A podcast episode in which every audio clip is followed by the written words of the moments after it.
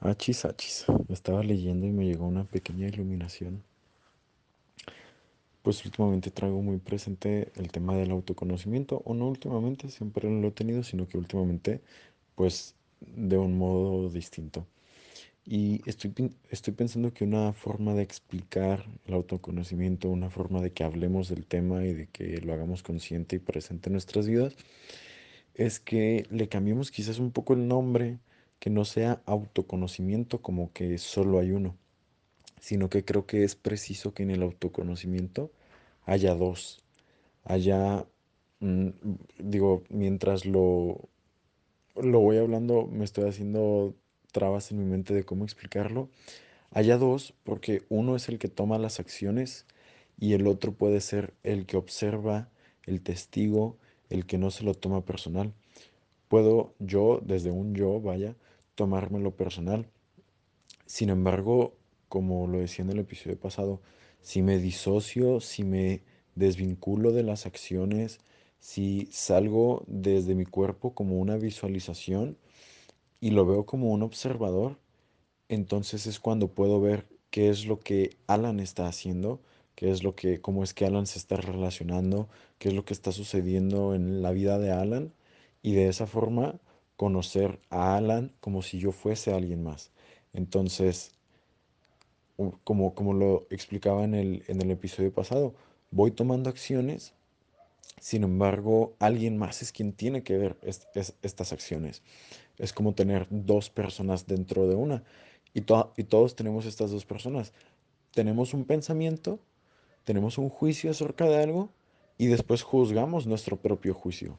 Esto es la parte de, disoci- de disociarnos de nosotros mismos y observar, notar, distinguir que cuando me tomo algo personal es porque estoy muy centrado en mí.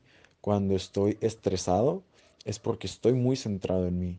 Sin embargo, saber que tenemos la oportunidad de cortar ese vínculo mentalmente y de alguna forma ver a Alan es como en las películas en las que como que el alma se disocia y se aparta o sale del cuerpo y entonces puedes ver tu cuerpo y conocer.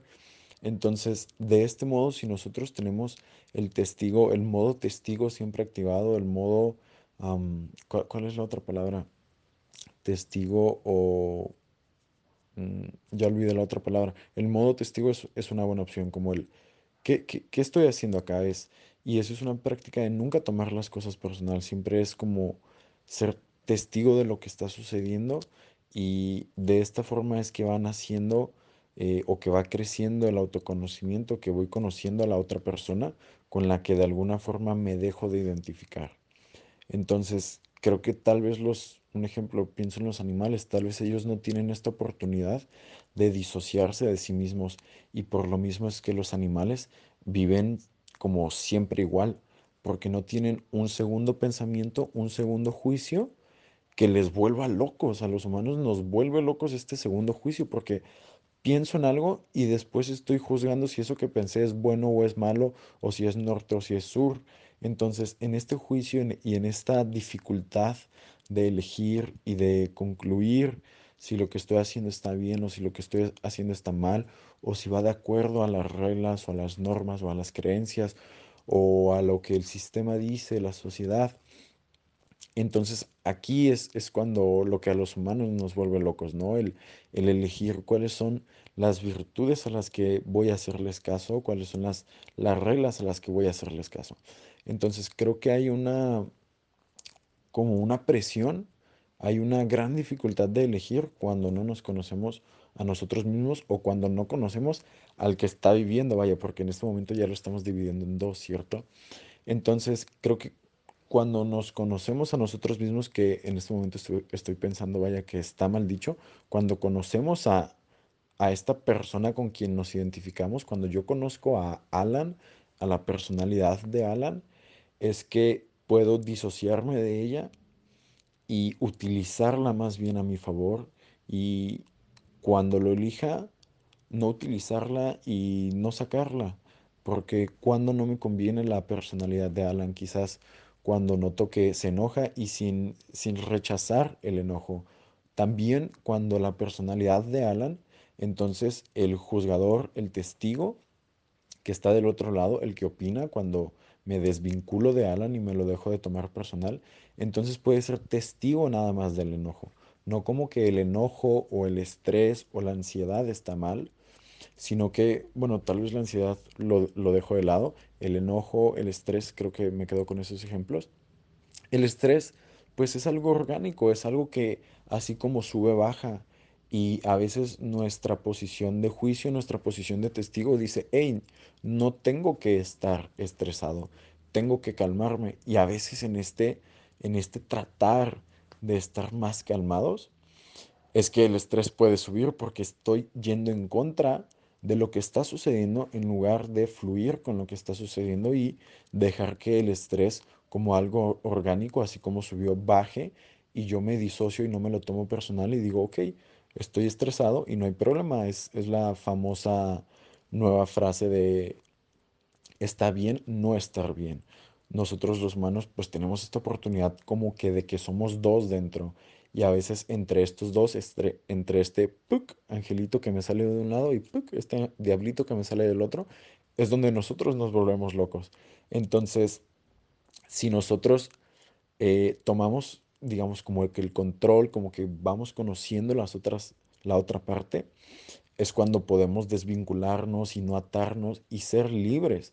Porque si me quedo nada más en esta forma en la que no hay un testigo y todo me lo tomo personal, es porque estoy amarrado nada más a mi propia identidad y creo que las cosas me suceden a mí y por lo tanto como creo que las cosas me suceden a mí, me lo tomo personal, puede haber sufrimiento.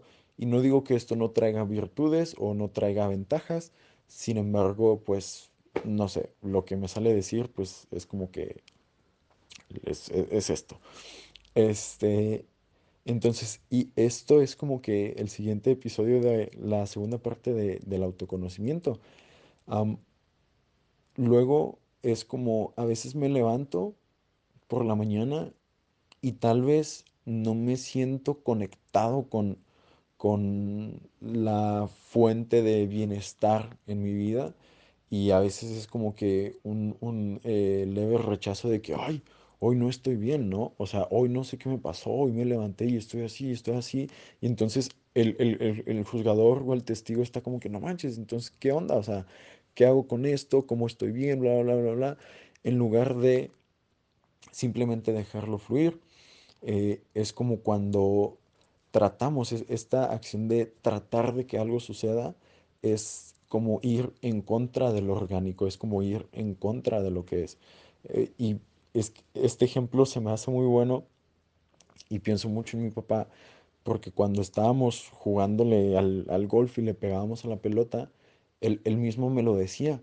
Me decía, cuando le pegues a la pelota, no trates de levantar la pelota, no trates de pegarle con fuerza. Es que simplemente el movimiento y la técnica, sin que tú trates de levantarla, sin que tú trates de pegarle con fuerza, el palo hace su trabajo, la técnica y el movimiento hacen su trabajo y van a mandar la pelota hacia arriba y lejos, si le pegas bien.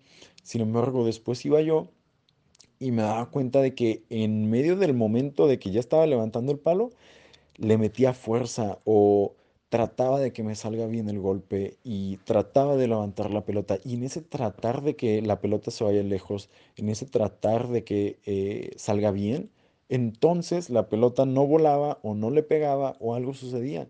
Entonces ese tratar es como que es como el autometerse el pie a sí mismo, a lo orgánico, a lo que es.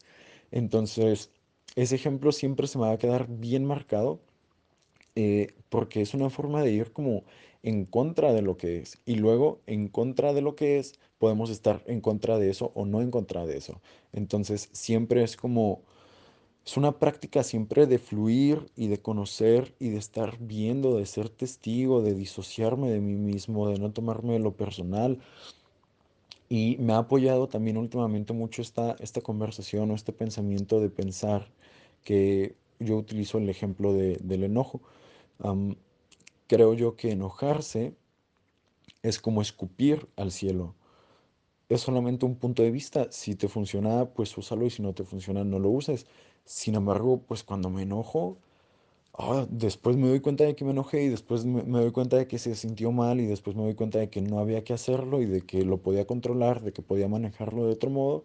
Y es como que, bueno, está bien, o sea, ya en, en la siguiente podré manejarlo, ¿sabes? En la siguiente podré no tomármelo personal, ver las cosas un poco a distancia, desde otra perspectiva y todos tenemos el, el regalo, el don de esta otra perspectiva dentro de nosotros. Sin embargo, depende de nosotros que activemos esa otra perspectiva o que no la activemos. Entonces, el autoconocimiento, creo yo, es lo que platiqué aquí y, y ya, creo que voy a seguir pensando en esto y si tengo algo con que complementar, pues seguimos sumando. Y manteniendo el ejemplo del golf, eh, cómo podamos llevar esta analogía a otros sitios, pues creo que simplemente en la vida, el, o, o sea, es- esto es un ejemplo, esto es nada más prueba a, a ver qué es lo que nuestra mente eh, piensa de esto, ¿no? O sea, pensemos en tratar de disfrutar la vida quizás pierdes más energía en ese tratar, en ese pegarle a la pelota con fuerza, en ese tratar de que, de que se levante la pelota, en lugar de vivir presente y dejar que la vida y lo que es y lo orgánico haga su trabajo sin fuerza, sin, sin que nosotros, sin que nuestra razón, sin que, sin que nuestra personalidad esté siempre ahí. Ese es uno de los eh, problemas de la personalidad. Tendrá muchas virtudes la personalidad. Sin embargo, podemos nosotros, eh, pues no sé, acomodar las cosas sin, sin un eh, rechazo, sin una fuerza, sino es un aprendizaje más bien a fluir. Cuando aprendes a fluir en la técnica del golpe del palo, es cuando la pelota se eleva. Si no has aprendido a fluir, si no has aprendido a no tratar de que la bola se levante, si no has aprendido a no tratar de que de pegarle con fuerza, entonces ahí es cuando el golpe sale bonito y tienes un hoyo en uno y después lo celebras si gustas. Entonces, pues esto es, esto es un, es, es un constante ver hacia adentro, disociarnos de nosotros mismos, eh, reevaluar las situaciones y sea lo que sea, fluir y no negar quién soy, no, no negar cómo me levanté en la mañana, porque estos días me, me ha sucedido mucho que me levanto y digo, ah, cabrón, no es quien yo pensaba ser hoy. Sin embargo, en cuanto me, en cuanto rechazo eso, mm, podría ser que ahí ya no esté aprendiendo tanto o ya no esté eh, disfrutando de ese día.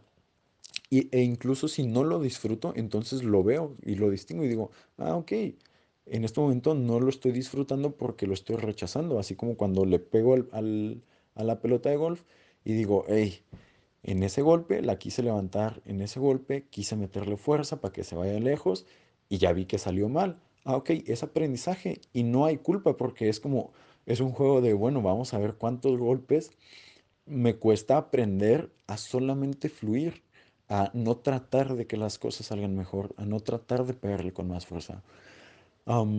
Me, me gustó mucho este, este episodio y el pasado que, que hablan de autoconocimiento. Actualmente es de los temas que más me mueven. Eh, creo que porque estoy en un, en, un profundo mm, proceso de autoconocimiento que, que vaya, creo que nunca se va a acabar. Y, y pues es todo. Si sale otra cosa, pues voy añadiendo.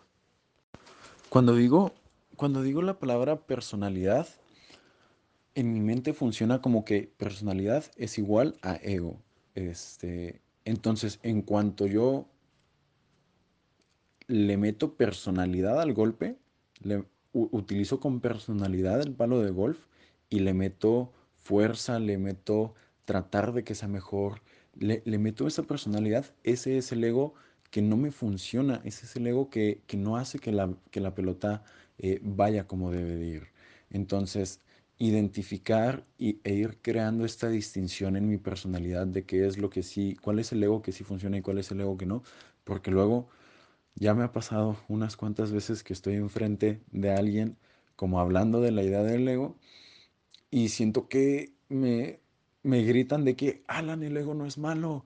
Y, y yo digo, y yo así como que, no, no, no, ok, o sea, no es malo, es depende de cómo lo veamos, depende de cómo lo usemos.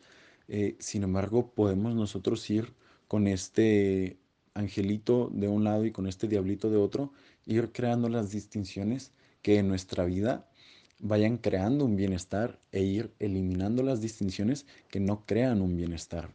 Entonces, esto en dualidad siempre por- porque yo creo que nuestra mente funciona en dualidad.